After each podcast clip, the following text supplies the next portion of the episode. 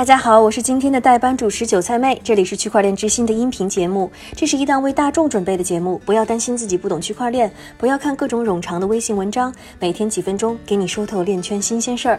微信搜索 Next Block N E X T B L O C 就能获得节目更多相关信息。今天是二零一九年的七月二十六日，星期五，大家早上好。今天来关注挪威商业大亨 Bjorn Kjos 的消息，有报道说他和他的家人已经设立了一个数字货币交易所。计划把比特币支付引入自己的挪威航空。挪威航空是斯堪的纳维亚最大的航空公司，同时也是欧洲第三大廉价航空公司。新交易所被称为挪威区块链交易所 （NBX），计划在八月推出。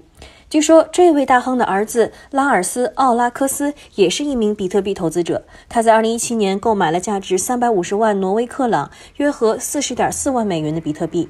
当时，比特币的价格远低于目前一万美元的水平，这也让他成为挪威最大的数字货币投资者之一。报道称，科斯还是挪威大宗交易所的董事，而可仲斯家族几乎完全拥有这一交易所。报道说，一旦数字货币交易所建成并投入运营，这一家族计划把业务扩展到周边国家。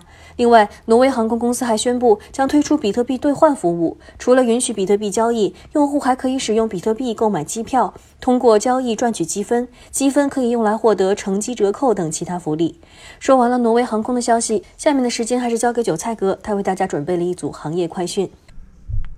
好的，感谢韭菜妹给我们带来的最新消息。我们今天呢，还是先来关注一组报告。首先，根据 FXOX 研究小组的数据，此前特朗普总统关于数字货币的推文，加上脸书 Libra 的两场听证会，导致比特币波动性的创下自2018年3月6日以来的最大波动值，波动率超过了百分之百。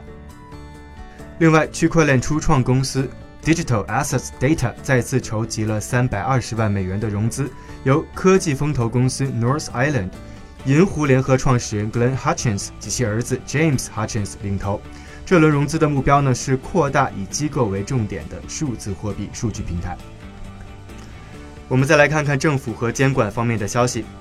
一份法庭记录显示，美国 FBI 正在调查区块链公司 Long Blockchain，因为他们怀疑这家公司正在利用复杂的内幕交易操作来提升股价。另外，日本数字货币商业协会表示，他们希望对数字货币采用百分之二十的申告分离课税以及小额免税制度。